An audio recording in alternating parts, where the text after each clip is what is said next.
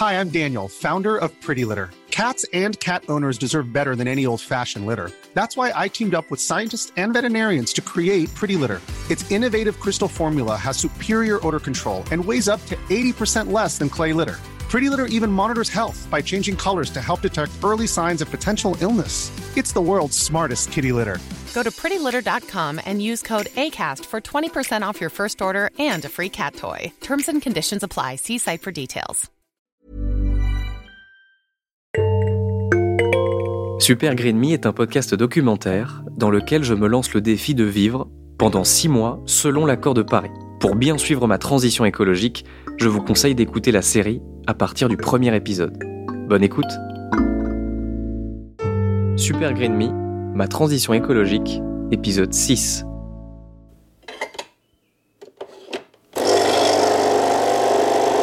Je ne suis pas, mais alors pas du tout, du matin. Je suis en vacances, j'aurais pu faire la grasse matinée, mais ce matin je me suis réveillé aux aurores. J'avais pas le choix, son emploi du temps est très chargé et je voulais absolument discuter avec lui et vous le faire entendre. Il s'appelle Thomas et sur internet il est connu sous le pseudonyme de Bon Pote. Bon Pote, c'est son pseudo, mais c'est aussi le nom du média indépendant qu'il a fondé qui alerte sur le changement climatique. Si j'ai voulu lui parler ce matin, c'est pas pour son côté bon pote, c'est Thomas que je veux rencontrer aujourd'hui. Hello, hello. Est-ce qu'on m'entend? Hello Thomas, oui, je t'entends. Ce qui m'intéresse, égoïstement, c'est vrai, c'est d'avoir le récit de sa transition écologique à lui. Comment ça s'est passé, si ça a été difficile, et glaner au passage quelques conseils. Parce qu'un mec qui a bossé plus de 10 ans dans la finance et qui plaque tout pour se consacrer à 100% à l'environnement, franchement, ça court pas les rues. En réglant son micro et sa caméra, il commence par me dire qu'il y a 2-3 ans, il avait une empreinte carbone de 10 à 12 tonnes d'équivalent CO2 par an. Depuis, il a complètement changé son mode de vie et aujourd'hui, son empreinte est à 3 tonnes. Spontanément, bah, je lui demande s'il a encore des plaisirs dans la vie ou s'il est devenu, euh, bah, s'il est devenu complètement dépressif. Euh, pas encore dépressif. Non, non, on peut là, on peut très bien profiter. Et ça, c'est un message que j'aimerais un peu plus passer, c'est que entre, enfin là, typiquement, j'ai vraiment réduit mon mode de vie. Euh, on va dire, déjà, je prends plus l'avion. Je le reprendrai peut-être, mais là, là, je le prends plus. Euh, je me déplace majoritairement en transport en commun et Vélib parce que j'habite Paris et que c'est plus facile ici. Quand je vais dans le sud, je descends en TGV, mais c'était déjà le cas depuis 15 ans. J'ai arrêté la viande. Ça, c'est le petit truc un petit peu chiant qui, moi, adorait manger des doubles burgers avant. Euh, et c'est surtout par rapport aux amis qui t'invitent, tu sais, l'été, pendant qu'il y a un, euh, barbecue, typiquement, t'es encore l'ami écolo, euh, t'es un peu le, mec marginalisé sur le côté. Tu t'arrives quand même à sortir quelques blagues, mais il faut savoir aussi les encaisser, parce qu'il y a un coût social derrière le fait d'arrêter la viande. Et sinon, euh, non, non, il y a pas, je, je me prive pas vraiment, je continue à voir mes amis. Euh, c'est juste, il y a deux ou trois trucs qui changent, mais je continue totalement de vivre. Ce qui, franchement, est plutôt une bonne nouvelle déjà. Et même si je m'en doutais, ça me rassure un peu, en vrai. Et je vous le disais, moi, ce qui m'a fait changer, mon déclic écolo perso, c'est d'avoir lu des études, des articles scientifiques. Et à partir de là, tout doucement, c'était foutu. Depuis, je vois tout sous le prisme de l'écologie. Je me demande quel a été le déclic pour Thomas. On parle souvent d'un déclic, mais en fait, ça vient, je pense, petit à petit. J'étais conscient déjà de ces enjeux-là euh, il, y a des, il y a des années. J'ai toujours été un peu baigné là-dedans avec euh, un papa végétarien, un frère qui est devenu vegan depuis 10 ans, etc., et qui me parlait de ces sujets-là. En revanche, j'avais pas encore vraiment la bascule, et je crois que vraiment la grosse bascule, c'est d'avoir mis la, le nez dans les chiffres. Je dois être un petit geek des chiffres, euh, mon côté euh, finance, etc. Bah, j'ai reproduit ça, euh, cette passion-là, entre parenthèses, euh, dans un rapport du GIEC. Et une fois que tu lis, je pense que c'est vraiment une grosse différence parce que tu entends depuis 20 ans que bon, c'est la merde, il faut changer, etc. En revanche, une fois que tu mets la, le nez dedans, je pense qu'il faut une demi-heure, une heure, et tu vois concrètement les chiffres et les changements nécessaires. Euh, je pense que là, ça met vraiment une vraie claque. Et enfin, il n'y a pas de point de non-retour en fait. Une fois que tu as lu ça, euh, j'ai continué à creuser et plus tu en sais, plus tu sais que tu ne sais rien, ou que tu sais très peu plutôt. En revanche, euh, bon, tu, tu, tu sais qu'il y a un changement nécessaire, euh, drastique à faire, et qu'on est très très loin de le faire. C'est mon cas perso, mais il n'y a pas de vérité unique. En fait, chacun est sensible différemment. Certains vont être sensibles aux chiffres, d'autres, il va falloir jouer sur le pathos. Euh, pour certaines autres personnes, il va falloir attendre qu'il fasse 50 degrés dans, dans leur ville ou qu'il y ait une, une, inondation, etc. pour qu'ils se rendent compte que, ah oui, effectivement, ça arrive. Euh, il y a des catastrophes euh, climatiques et en plus ça arrive en France également. Donc ça dépend, ça dépend vraiment des personnes. Il y a des gens et je pense que c'est une majorité de Français d'ailleurs et j'arrête pas de le répéter. Les chiffres, on s'en fout. Euh, on veut juste savoir à, peu près ce qu'il faut faire.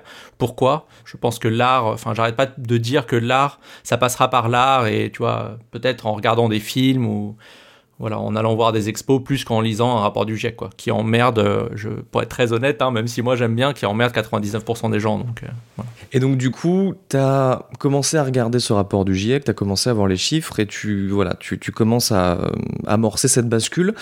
très très concrètement, par quoi ça a commencé? La première chose que j'ai faite, ça a été d'arrêter la viande. Et c'est vraiment, c'est du jour au lendemain. Hein. C'est-à-dire que tu es avec tes collègues, euh, tu manges euh, voilà euh, un steak, etc. Et du jour au lendemain, j'ai arrêté. Je me suis dit, ok, je vais, je vais voir pendant, je vais d'abord réduire et petit à petit, je me suis dit, bon, en fait, euh, ça va, je, je, peux continuer à vivre. Euh, donc j'ai essayé un peu de compenser, etc. Et finalement, j'ai tenu. Euh, je pense que la deuxième chose, ça a été l'avion. Bon, ça a été facilité avec le Covid. Donc les traversées de l'Atlantique ou ce genre de choses, euh, voilà. Là, je suis, enfin, pour ma petite vie perso, je regardais pour euh, aller, aller voir des aurores boréales récemment. Là, enfin, j'ai regardé un peu ça tout, tout le week-end. Et c'est vrai que sans avion, c'est quand même beaucoup plus ennuyant, mais il faut avoir le temps, en fait. C'est juste ça la différence mais je pense que le voyage, euh, je serais non seulement fier de le faire, mais apparemment c'est très sympa aussi de le faire en train et de passer par Stockholm, etc. Donc c'est, enfin, c'est juste une, euh, une vision différente du voyage. Tu voyages vraiment, en fait, tu consommes un peu moins et tu voyages un peu plus. C'est marrant quand même cette, euh, cette similitude entre nous deux. C'était pas prévu du tout, mais ça fait bizarre parce que je me retrouve vraiment dans tout ce qu'il raconte.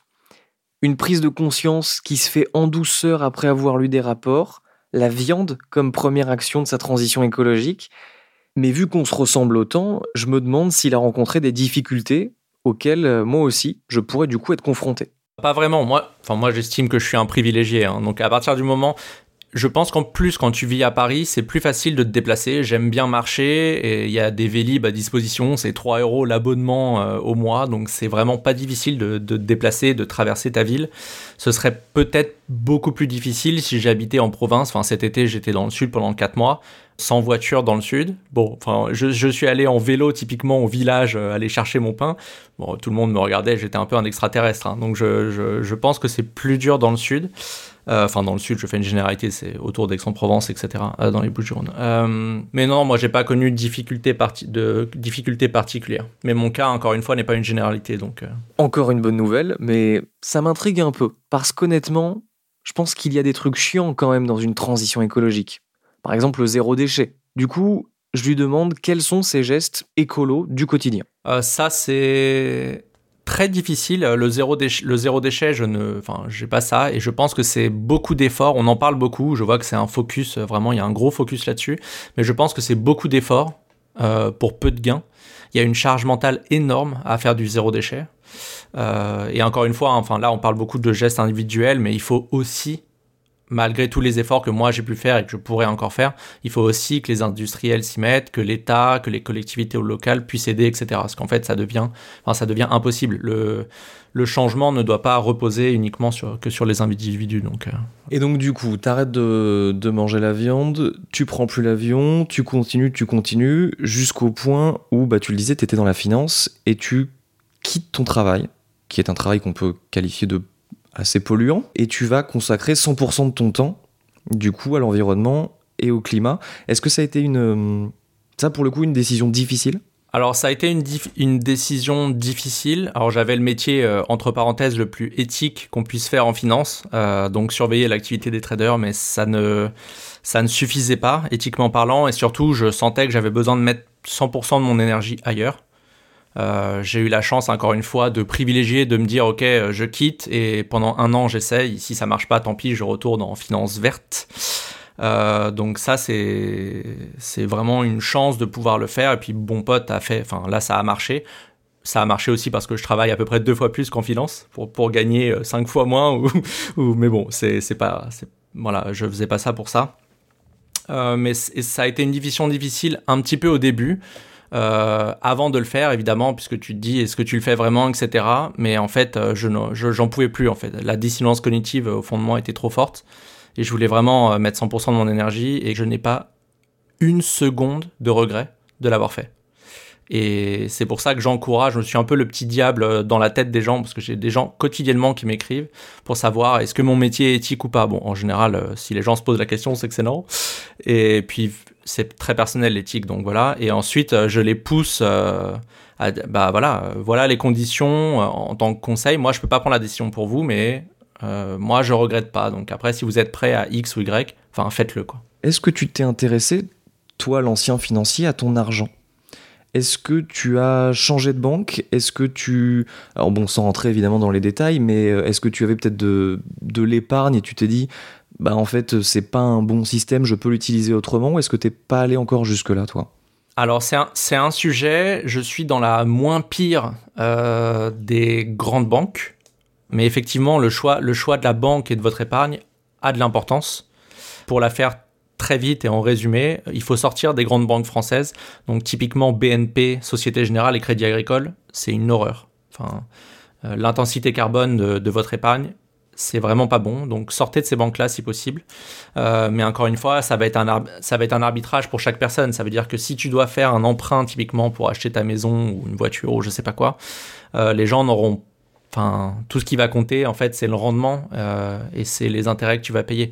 Malheureusement, il faudrait prendre en compte le, enfin voilà, l'impact carbone que ça.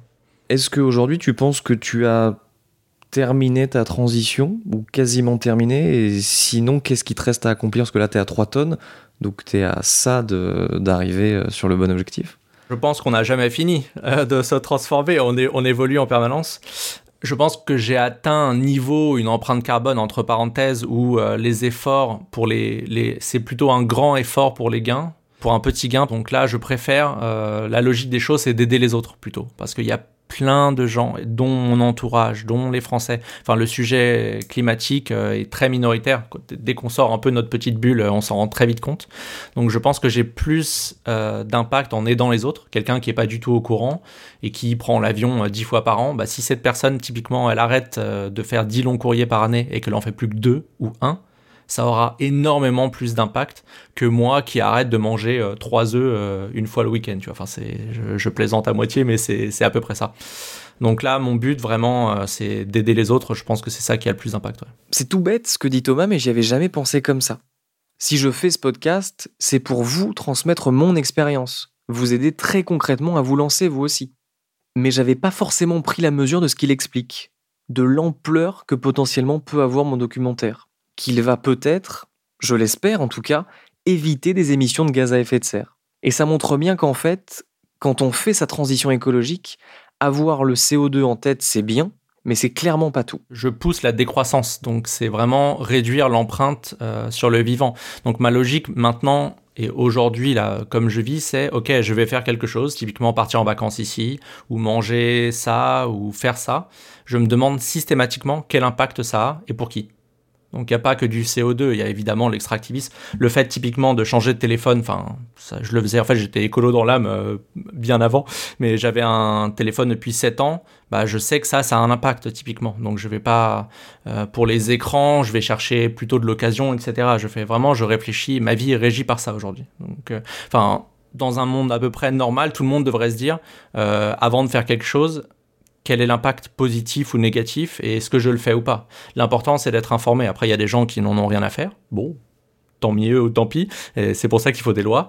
Euh, mais le plus important, c'est d'informer les gens. Et je pense qu'aujourd'hui, il y a un gros, gros déficit d'information. Et justement, sur l'information, je trouve que ce qui nous manque le plus cruellement, et en tout cas, moi, c'est ce qui me manquait quand j'ai attaqué ma transition, et je pense très sincèrement que je suis pas le seul, c'est les ordres de grandeur. C'est-à-dire que euh, entre mettre une bouteille plastique dans la poubelle jaune du recyclage ou euh, ne pas manger un steak ou ne pas prendre un avion, on met tout sur le même plan. Et je trouve qu'il y a un énorme déficit là-dessus. Alors ça, Je te rejoins totalement parce que c'est mon ressenti. C'est pour ça que j'ai lancé euh, ce qu'on appelle les ordres de grandeur. Je poste chaque lundi un ordre de grandeur. Et pour être un petit peu taquin sur Instagram, typiquement, il y a un je sais pas pourquoi, mais il y a un gros focus sur le zéro déchet. Donc tu vois des personnes qui se disent voilà moi je suis écolo, euh, je pratique le zéro déchet ou j'essaye euh, le plus possible. Et tu vois la, la photo d'après, ça part en vacances à Dubaï, ça part en vacances à Bali, à New York, etc. Et moi, j'ai envie de me mettre la tête dans le mur. Je fais, mais enfin, c'est une plaisanterie, t'es pas du tout écolo. Tu te, tu te rends pas compte que ton aller-retour, en fait, l'aller-retour à New York, donc on le rappelle, c'est environ 2 tonnes de CO2 équivalent. Et donc, euh, c'est ton budget carbone à l'année. Donc tu peux euh, très bien faire du zéro déchet chez toi, mais à la seconde où tu vas à New York, euh, c'est fini en fait, tous tes efforts sont ruinés. Et là, la personne est là, ah bon, mais ok. Donc là, à chaque fois, j'essaye, quand la personne ne le prend pas mal en plus, euh, j'envoie toujours en privé, en, je privilégie les conversations privées, le message passe mieux, bah, les ordres de grandeur sur l'avion et les ordres de grandeur, voilà. Justement, voici quelques ordres de grandeur sur l'avion publiés par Thomas. Il le disait, un Paris-New York aller-retour, c'est environ 2 tonnes de CO2 soit la totalité de notre budget annuel prévu par les accords de Paris. Paris-Tokyo aller-retour 4 tonnes, donc le budget carbone de 2 années, et 7 tonnes pour un Paris-Sydney aller-retour, c'est plus de 3 ans de budget carbone. Une toute dernière question et après, je, et après je te libère Thomas. Là on enregistre le 20 décembre, donc c'est bientôt Noël, je descends dans ma famille en train et je vais devoir faire un premier Noël sans viande. Euh, en leur annonçant que j'ai entamé ma transition et que je vais faire attention à tout. donc je vais être le petit écolo euh, de la famille. Toi, donc du coup, tu as vécu ça, mais ta famille était visiblement plus peut-être plus tolérante là-dessus ça c'est comment ça s'est passé toi ton premier Noël euh? Le premier Noël ça a été assez surprenant. Tu sais, c'est toujours la phrase Oh chérie, quand même, c'est Noël, tu vois, tu, tu, peux manger de la viande, arrête, arrête avec tes trucs. ça a été un petit peu compliqué pour le premier, mais j'ai tenu j'ai tenu, en gros, c'est par conviction et surtout parce que je voulais montrer l'exemple, euh, parce que je suis têtu aussi, j'imagine. Et mais le deuxième Noël, j'ai eu la chance euh, que d'avoir un petit repas adapté pour le petit écolo végétarien de la famille. Donc bon, ça, ça, ça, vient petit à petit. Si j'étais un peu plus, si j'avais un, peu plus de talent culinaire, je pense que je m'y mettrais moi-même pour prouver qu'on peut faire aussi des repas de Noël, euh, mais c'est difficile effectivement. Enfin, j'imagine, et encore je consomme un tout petit peu d'alcool pendant les fêtes, mais si, si tu es français, euh, je fais cette blague souvent, mais si tu ne manges pas de viande et pas d'alcool, enfin les repas de Noël, ça devient, ça devient un peu plus difficile. quoi. Bon, en fait, euh, j'ai menti. J'avais une dernière question. Qu'est-ce que Thomas, avec son expérience, pourrait me conseiller maintenant pour aller plus loin dans ma transition écologique À partir du moment où les gens ont déjà fait les efforts et qu'un effort supplémentaire demande vraiment beaucoup ou trop d'efforts, le plus important c'est d'informer d'autres personnes. Je suis certain, avant même sans te connaître personnellement, qu'il y a plein de gens dans ton entourage qui sont pas du tout au fait de, ces sujets-là. Donc je pense que si tu dois consacrer du temps aujourd'hui, plutôt que le enfin, consacrer à toi et à progresser, entre parenthèses, c'est aider, aider les autres. Ok, je sais pas si ça va être, euh, je sais pas si ça va être simple, mais je vais suivre son conseil. Je vais essayer d'aider mes proches, faire de la pédagogie sur l'écologie. Je je descends en train demain, justement, pour les, pour les fêtes de fin d'année en famille. J'appréhende un peu ce Noël, mais bon, on, va voir hein, avec, euh, avec les parents, les grands-parents, les cousins, ça risque d'être euh, ça risque d'être un peu chaud parce que pour le coup, ils sont pas du tout écolos, mais euh, mais on va essayer de faire de la pédagogie. Je vous tiens au courant.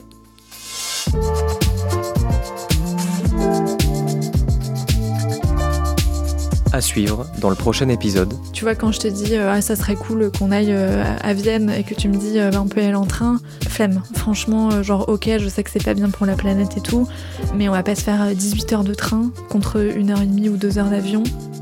Super Green Me est un podcast indépendant, écrit et réalisé par moi-même, Lucas Caltriti. À la production et l'édition, Mathilde Mélin. Si vous avez aimé cet épisode de Super Green Me, partagez-le, parlez-en autour de vous et pensez à vous abonner au podcast pour ne pas rater les prochains épisodes. Et puis n'hésitez pas à mettre des étoiles et un commentaire dans votre appli de podcast, si vous le pouvez. C'est très important pour donner de la visibilité à ce travail indépendant.